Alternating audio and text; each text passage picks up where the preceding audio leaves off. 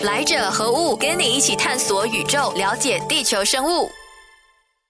Hello Hello，大家好，谢谢你收听《来者何物》，来者何物，报上名来，报上名来。我是谁？我是那一个不管是少年还是成年，都有很多烦恼的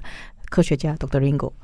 嗯，不要以为说我们成年人呐就应该有一定的判断力了，其实不是。不管你到了什么样的年龄呢，我们的思考还是不断不断的被雕塑，不断不断的成熟，不断不断的成长的。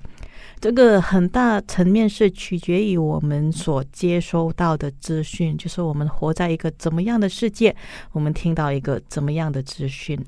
有时候呢，我们在其实现在的人呐，我们的时间越来越不够用了，所以当这个时间紧迫的时候呢，我们很多时候来不及思考，我们就甚至是也不想溯源，就直接的接受了这个资讯，然后我们也没有想要去了解一下，说我们接到接收到这个资讯，其实背后的意义是什么了。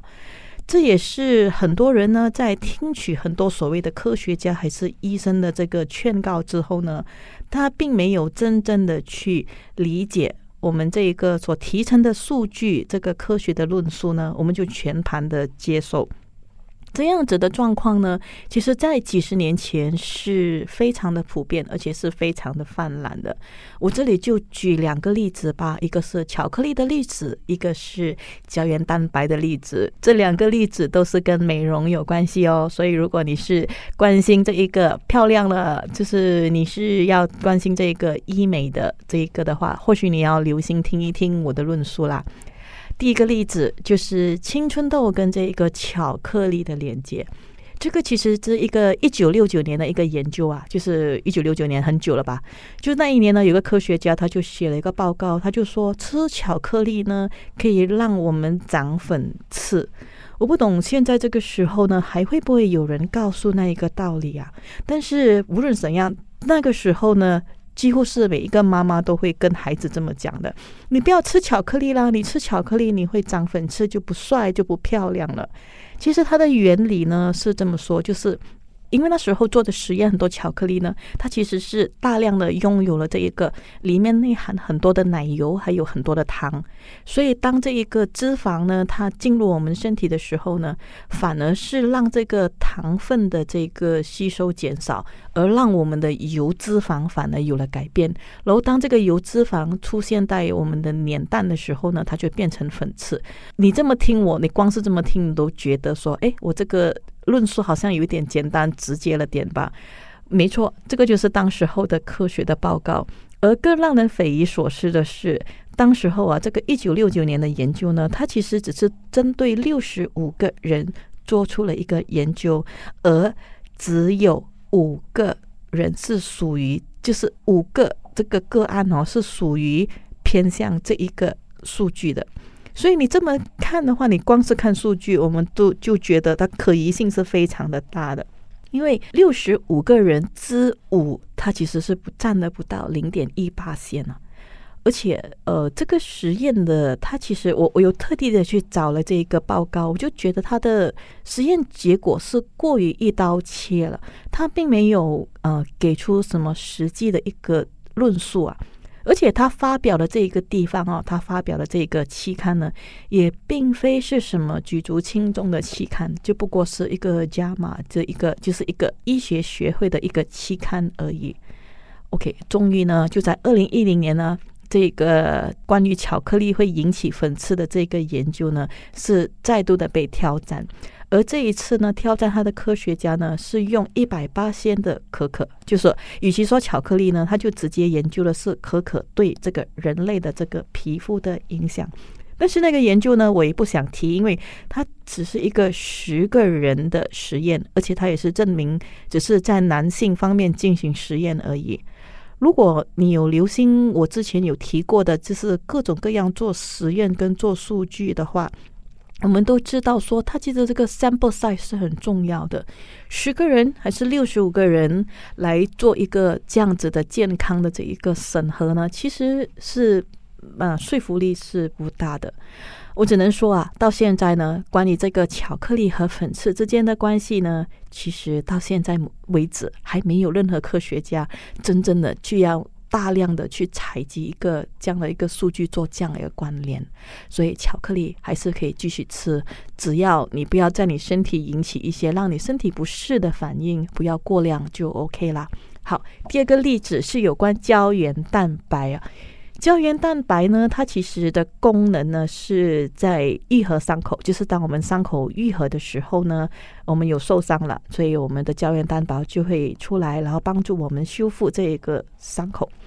这个胶原蛋白呢，后来就被一些美容产品说成一个神仙一样的这种神仙水一样的，就是呃，我们女生啊，可能不不是每每一个人，不只是女生而已啦。当我们年纪在增长的时候呢，我们这个胶原蛋白就少了。胶原蛋白少了过后呢，我们人看起来自然就会皱巴巴的，就看起来没有水当当的了。所以大家都开始在想说，诶，如果我要恢复漂亮的脸蛋，我是不是应该要多吃一点胶原蛋白呢？嗯，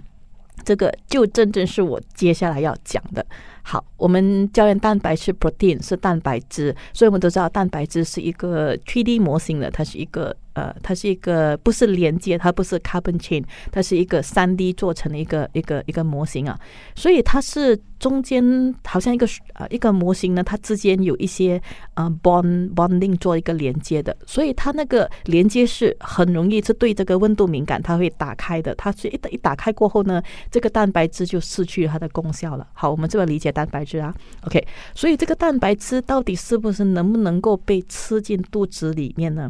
我们首先想一想啊，这个肚子里面的胃酸呢是非常的强的，还是强酸来的？举凡蛋白质，比如说荷尔蒙啊，还是呃，我们都知道是如果口服的话呢，是不大能够达到这一个效用的。我就拿我自己来做一个啊例子吧。我就当时候这个细菌感染进医院的时候呢，那时候的医生是直接的用这个点滴的方式来给我喂养这个抗生素的。我们都知道抗生素是抗生素是蛋白质吧，所以它点滴和就是直接从通过血液进入我的身体，还有口服呢，其实两个是不一样效疗效的。后来就当我的这个血管已经被插到已经是找不到血管的时候，而且我也快要病好了，所以医生就转去口服。但是我自己的身体，我也可以感觉到口服的效果的确是有一点点的不一样。只是另外一个我关注的课题是。这一些口服的这些蛋白质，它其实会不会引起一定的过敏反应呢？我们都知道说，过敏反应是蛋白质进入我们身体过后，被我们的身体免疫力当成是一个外来物，这样子的把它打出去。所以这些能够通过市场上能够卖的这一些呃荷尔蒙也好啊，还是一些激素啊、蛋白质这些合成物都好呢，其实它的。它某个程度上呢，它的效用其实是并不大的。我就举多一个例子吧，就是胰岛素。我就记得曾经我曾经说过吧，呃，我们胰岛素是一个伟大的发明，因为胰岛素的出现呢，我们就不只是救了一个糖尿病患者的一餐呢，我们还救了一只狗，因为我们之前我们人类是从狗的身上去得到这一个胰岛素的，所以现在的胰岛素呢都是直接的注射，因为这样子的话，我们才可以得到更快的疗效。那么说，直接的注射是不是就是一个很好的这个一个医疗的管道呢？说到注射，我知道你可能会想起另外一个有关于美容的例子，就是 Botox。我接下来要跟大家说的故事是发生在一八九五年，就是。呃，记得的，我跟大家提过这个叫 Doctor Robert Koch，就是这个微生物之父啊。当年呢，他的学生呢，一个叫 Dr. Emily Van Amangem 的这一个 Dr. Emily 啊，他就被紧急的召唤到比利时去调查一个惊悚的案件。这为什么是怎么样的一个案件呢？竟然是没有出动警方，反正是出动到一个微生物学家、一个科学家来去调查呢？对，就是这一个事情呢，就是跟这个微生物有关的。就据说在比利时某一个丧礼之中呢，有三十个宾客在进食过后呢，突然出现了一种脸部丧失表情，就是已经没有办法去掌控自己脸部的这个肌肉了。而且不止如此啊，这这三十个宾客呢，他们有大部分的人呢都是眼皮下垂，就是眼睛这些是关掉，而且更严重起来是没有办法吞咽，甚至停止呼吸而死亡。所以那时候那个宾客死了三十个人呢。所以这个事情实在是太严重了。所以这个 Doctor Emily 呢，他最后是在这个午餐肉里面呢，发现一个细菌。这个细菌呢，名字叫做 Clostridium botulinum，就是肉毒杆菌啊。所以这个肉毒杆菌是怎么样一个样子呢？就是我们通过它的名字，我们都知道它是长得像杆形的。它的危险是因为它是通过报纸而繁殖，所以我们之前也是有提过说，通过报纸的话呢，一般上这样子的情况，这个细菌它是可以，这个报纸可以在。呃，非常极端的情况底下，还可以存活很长很长的一段时间。所以这个肉毒杆菌呢，它在它在那种不正确的加工，或者是没有正确的包装和储存的这种，尤其是罐头食物当中呢，它很容易在这样的情况，尤其是真空的情况下成长，就是没有空气，它也可以依依靠它的孢子而存活。而这个肉肉毒杆菌呢，它其实是。呃，在任何的缺氧的情况，还是在一个大自然呢，它都无时无刻都存在的。它其实是挺恐怖的。所以，呃，为什么也有说明说，有些小孩子，一些一岁以下的婴儿呢，他其实他的这一个呃身体还没有被完全发育的，所以他很容易的是，如果他能够这小朋友接触到这婴儿啊，一岁以下的婴儿，如果他接触到这个肉毒杆菌呢，对他们的这个影响是非常的大的。所以，在这个听起来是很恐怖吧？这个肉毒杆菌，但是。一百年后，来自加拿大的医生夫妇，一个叫 John Alister 的，就是啊，John 跟 Alister 的这两个一对医生呢，他因为要医治这个眼睛的痉挛，就是俗称的，就是眼皮跳啊，就是他为了要让这个眼睛没有跳动，所以他就给这个啊眼睛这个部位呢注射了一点这个肉毒杆菌的这一个一点点的毒素。然后他们惊奇的发现说，这样子的一个注射方式呢，反而让那个人的眼睛周遭的皱纹全部变得没有了。所以他们后来就继继续的进行这个研究，就发现说，这个肉毒杆菌的毒素呢，它其实是一种神经的阻断剂，就说它能够切断这个神经的呃这个资讯呢。切断他们资讯传达到这个肌肉，所以当那个肌肉没有了资讯的时候呢，它自然的它也不会，它也放松了。它放松的时候呢，所以它也不会出现了皱痕，所以它就达到了一种除皱的一个效果。但是我们都知道，其实这样的一个方式，它其实是用另外一个极端来去让我们放松，它其实并不是这个肌肉本身想要。啊，放松的一个状态，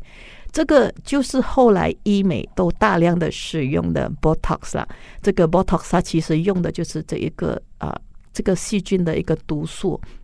但是后来，我们现在，我我我也不在这里说什么样子的一个破坏了哈。就是如果大家可以去上网，还是可以去深入去了解一下这个 Botox 到底是一个怎么样子的一个美容方式，它到底会带来怎么样的一个效果？呃，这个效果哈，所以大家可以继呃继续的再去理解啦。我就在这里打住。下一个我想要说一说的是，大家都妖魔化的这种抗氧的这种氧化的能力。其实氧化是细胞必然的存在。就是每个细胞啊，我们就是要通过这个氧化，我们才能够得到这一个氧气，这的得到这个呃，通过氧气的帮助来得到这一个力量，才能够让我们活下去。所以，我们活下去基本上就是整个就是氧化的过程了。但是，就有很多人呢，他就会把这个氧化呢说成好像是一个妖魔一样的，然后要不断不断的去抵抗它，不断不断的要去要去啊，让自己不被这个。坏蛋来来来破坏了我们的美容啊！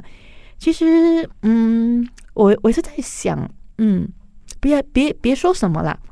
我就说我我之前患上这个新冠肺炎的时候啊，就是因为我们都知道那个病毒它其实是感染了我的我们的肺部吧，所以它其实是让我们的肺部呢是缺氧的，它让我们的这一个身体的细胞是缺氧的。所以缺氧的情况呢，其实我那时候是感受得到。当我这个人的身体是缺氧的时候呢，他其实是非常非常的累。我们人几乎是提不起劲，就什么力气都没有，什么事情也不想做，就只想要躺平躺平而已。而严重的话呢，这样的情况可以让我们的器官都衰竭。所以，呃，很多时候这些病毒它破坏的，或者是一些病菌啊，这些当我们生病的时候呢，其实害怕的地方是在这个器官受到了影响的器官衰竭，而这个器官如果它缺氧的话呢，基本上它就是不健康了。所以在我们在这样子的理解过后呢，为什么我们还要把这个氧化当成是一个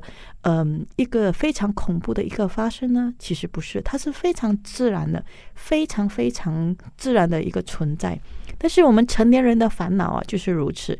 因为我们就是没有了这些保护罩呢，所以我们感觉上好像就没有了安全感，没有了安全感，就会觉得，哎，我们好像要找什么样子的一个情形，来让我们能够得到这个，啊，就是让我们能够得到，就是那个活在一个舒适圈里面，让我们继续的安全下去。实际上呢，如果我们人类坦然的去接受这个变化。让我们的心情少一点的压力，让我们的多一点的放松，多一点的自然，或许其实对我们健康还是好一点。我这里想要表达的一个小小的一个结论是，我其实不是要尝试去阻止这些实验，或者我也不想要啊，我我也不是在想说要表达一个让大家不相信实验的这种状态。其实，我我我我更想要说的是，我们在接收这些资料的时候，我们是否能够用一个鸟瞰的方式，就是站在一个比较高的层面去看这一个事情，去看这些资料，就像一只鸟，还是像一个老鹰一样，飞过这片森林，然后我们要找我们的目标，对，我们要学习，好像老鹰一样的去读我们的资料。所以在不管我们在得到怎么样的资讯的当额呢？Fact check 就是我们要去检查，我们要去理解，还有我们要去阅读这些数据呢，其实就是我们要具备的一个能力了。这个也是取决于，这个也是恰恰的去回答了说，如果我们一个成年人能面对的烦恼，其实成年人面对的烦恼，很多时候是因为我们想太多，我们比一般的小朋友都想的比较多。这个并不代表是坏事，就是因为我们想太多，所以我们才有具足了比小朋友更加成熟的一个判断力啦。当我们提到说我们要小心翼翼的去读这个资料，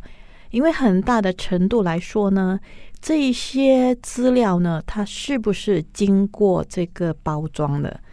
嗯，这是是包装的，不只是我们要食用的这个产品而已。这个文字呢，它其实也是有经过包装和加工的，就所谓的广告了哈。所以这些之前我提到的一些，尤其是美容产品啊，它其实是跟它的这个背后的这一个动机是有很大的关关系的。嗯，这一路走来呢，我我我的观察，我粗浅的观察，尤其是那种跟美容还是跟这种辅助的这种健康产品的这些啊广告出现的时候呢，往往呢就是为了要树立这个口碑和品牌，我们就要用不断不断就是很多的这一个包装的这个文字来去呈现这个产品给大家看呢。就俗称的广告词，然后很多人呢就会呃用上了这些，比如说科学报告，就是就说经过科学验证什么什么什么这样。其实当你看到这个科学验证的这个词的时候呢，我们就更加的要小心。如果你有时间的话，你就不妨呢再去找一找这些所谓的科学报告来读一读吧。搞不好你就会读到好像我刚才提到的那个巧克力报告一样，它可能只是在几个。呃，几个人还是在一个试验、一个封密封的一个封闭的一个试验的一个实验室、一个试验桌上进行的实验呢，就如此而已了，就这样子推出来了。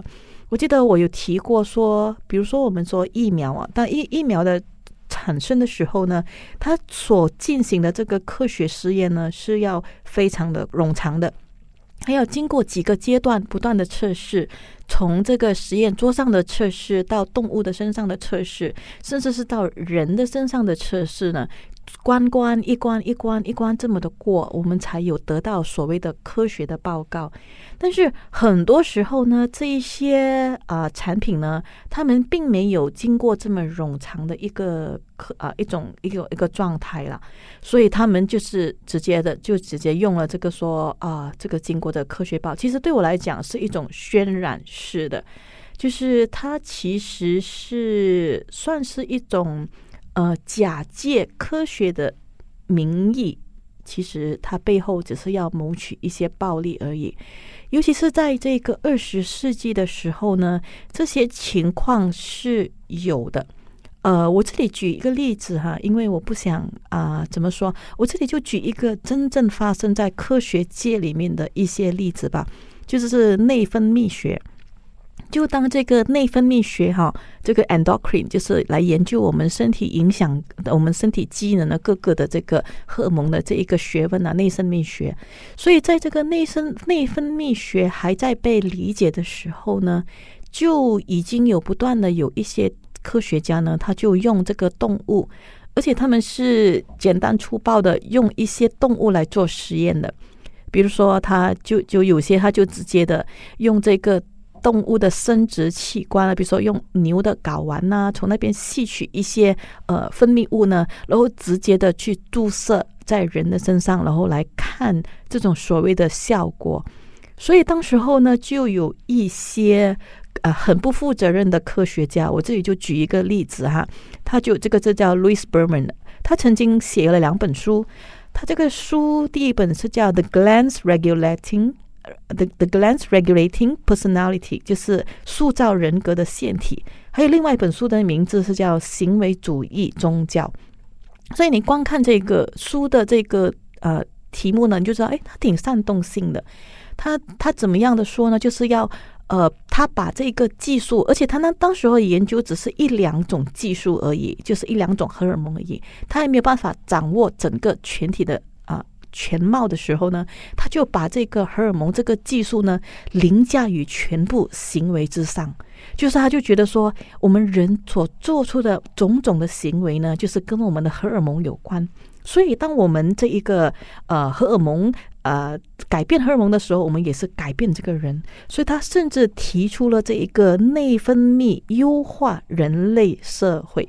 说到优化这个两个字，我就忍不住鸡皮疙瘩了一下。其实这优化是两个，是一个很恐怖的一个理论来的。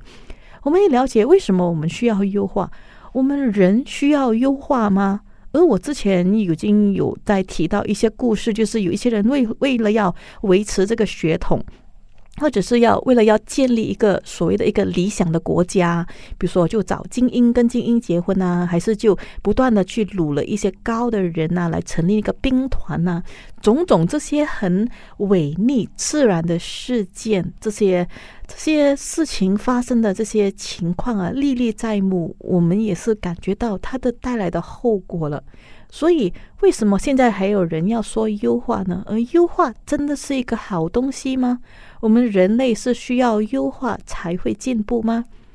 嗯，所以当时候的内分泌学进行着这个，在在在进行的时候呢，这些科学家他们其实是非常的小心翼翼的。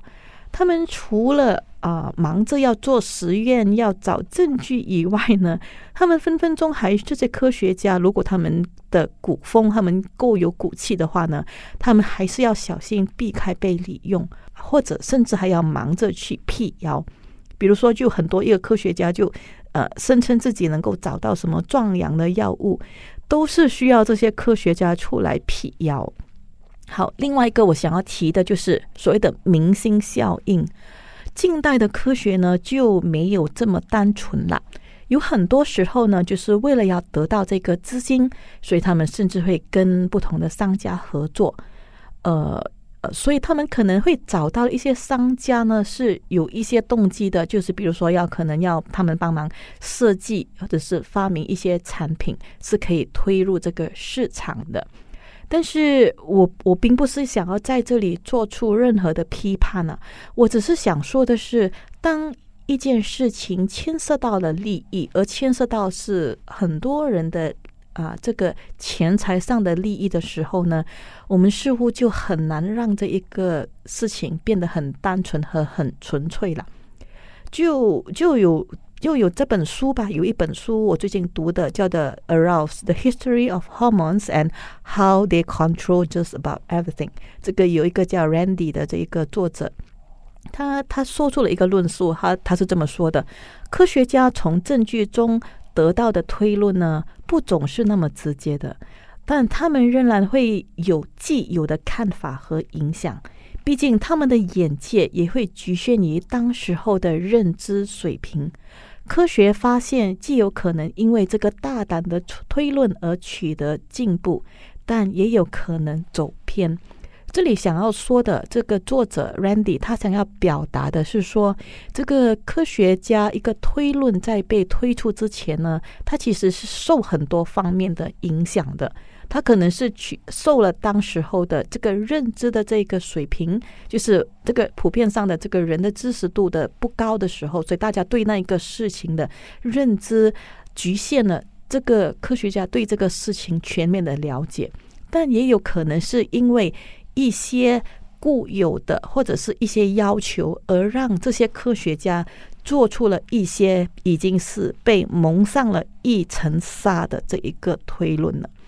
所以呢，科学如果是要呃健康的有一个健康的生态的话呢，这个科学理论呢，它一定要不时不时的被研究、被拿出来。啊，研究被推翻，甚至是让每个人都有普罗大众都有一定的这个科学知识呢，这个才能够让整个科学能够健康的去发展下去。所以我这里的小结是：当所有的产品都牵涉到市场考量的时候呢，它或许已经不是这个产品本来的样子了。我我我也并不是在这里要。要唾弃什么资本主义啊，还是什么？我也不是，我并不是那么明确哈。我只是希望说，这个产品啊，它能够提高这个竞争力，让这个产品的质量，让他们能够提高。而为了要达到这个优质的这个产品啊，其实消费者如我们呢，也应该要提升自己。这个也是我不断不断的想要提倡这个科普的初衷。我们多懂一点科学，并不会让我们变成爱因斯坦。但我很肯定的是，如果我们不懂科学，我们就会随波逐流，变成这个市场上呢被人家收割的韭菜了。好的，我们今天呢就聊到这里为止。下个星期三，我们约定你准时见。更多资讯可浏览面子书专业王云婷，锁定每逢星期三早上十点，来者何故？让基因学博士 Dr. Ringo 用科学解释万物。